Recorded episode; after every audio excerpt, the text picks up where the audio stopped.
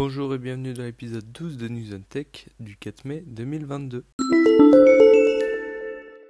Malgré les rumeurs concernant de probables augmentations de tarifs des forfaits mobiles, Free annonce ne pas augmenter le tarif de ses forfaits dans les 5 prochaines années.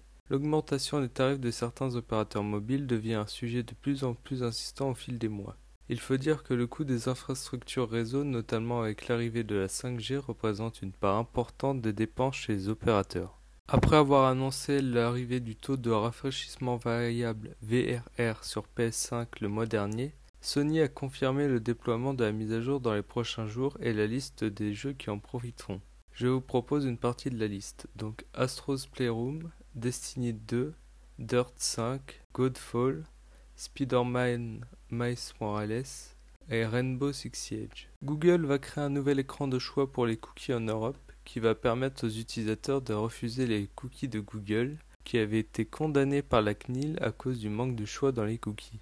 Dans la nuit du 26 au 27 avril, des câbles de l'infrastructure Internet ont été coupés autour de Paris. C'est un acte malveillant qui a créé de gros ralentissements et des coupures sur l'Internet français. Le gouvernement français a présenté son projet d'application d'identité numérique. Il sera nommé le service de garantie de l'identité numérique. Il servirait à pouvoir se connecter plus facilement aux services publics et privés avec une sécurité améliorée. Microsoft est en train de tester un VPN, donc un réseau privé virtuel sur son navigateur Edge, qui s'appellerait donc Microsoft Edge Secure Network. Par contre, il n'y aurait que 1 giga de données par mois offert. Un utilisateur s'est aperçu en consultant le suivi de consommation de son forfait mobile que plusieurs SMS surtaxés apparaissent sur ses factures. Ceux-ci sont apparus alors qu'il n'a jamais envoyé de SMS à des numéros surtaxés. Ce problème apparaît sur des téléphones Wico et Logicom.